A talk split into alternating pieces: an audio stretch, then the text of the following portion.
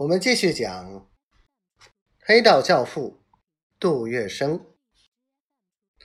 第十四回：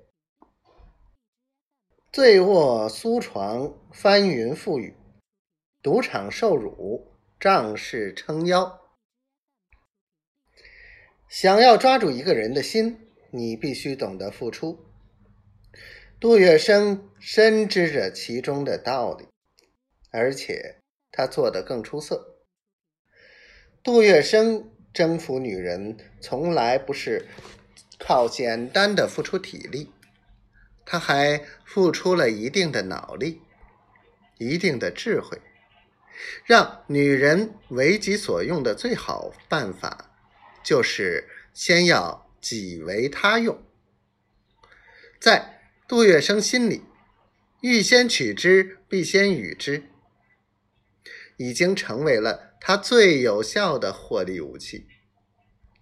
一天，林桂生将杜月笙唤来，郑重其事的告诉他：“月笙啊，从今天起，我让你放放担当，到外面去闯闯世面。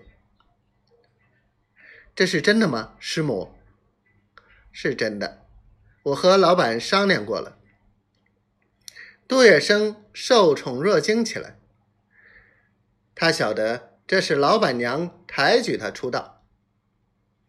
多谢师母，杜月笙心里比吃了蜜还要甜。不用谢，你去找宫星记老板，就说我差你的，要他拨一个赌台给你照看，也吃份真正的俸禄。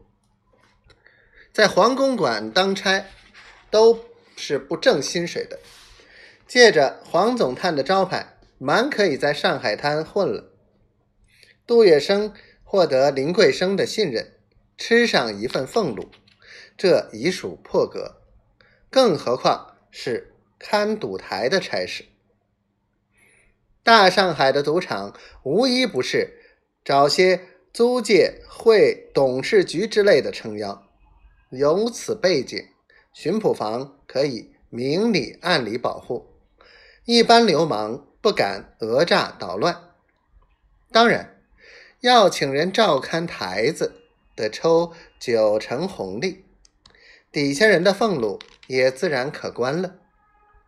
更有甚者，在大赌场露面的都是些阔佬显官，踏进那地方。无疑是反映了高身份。宫星记是法租界闻名的三大赌场之一，这里整天车水马龙，门庭若市。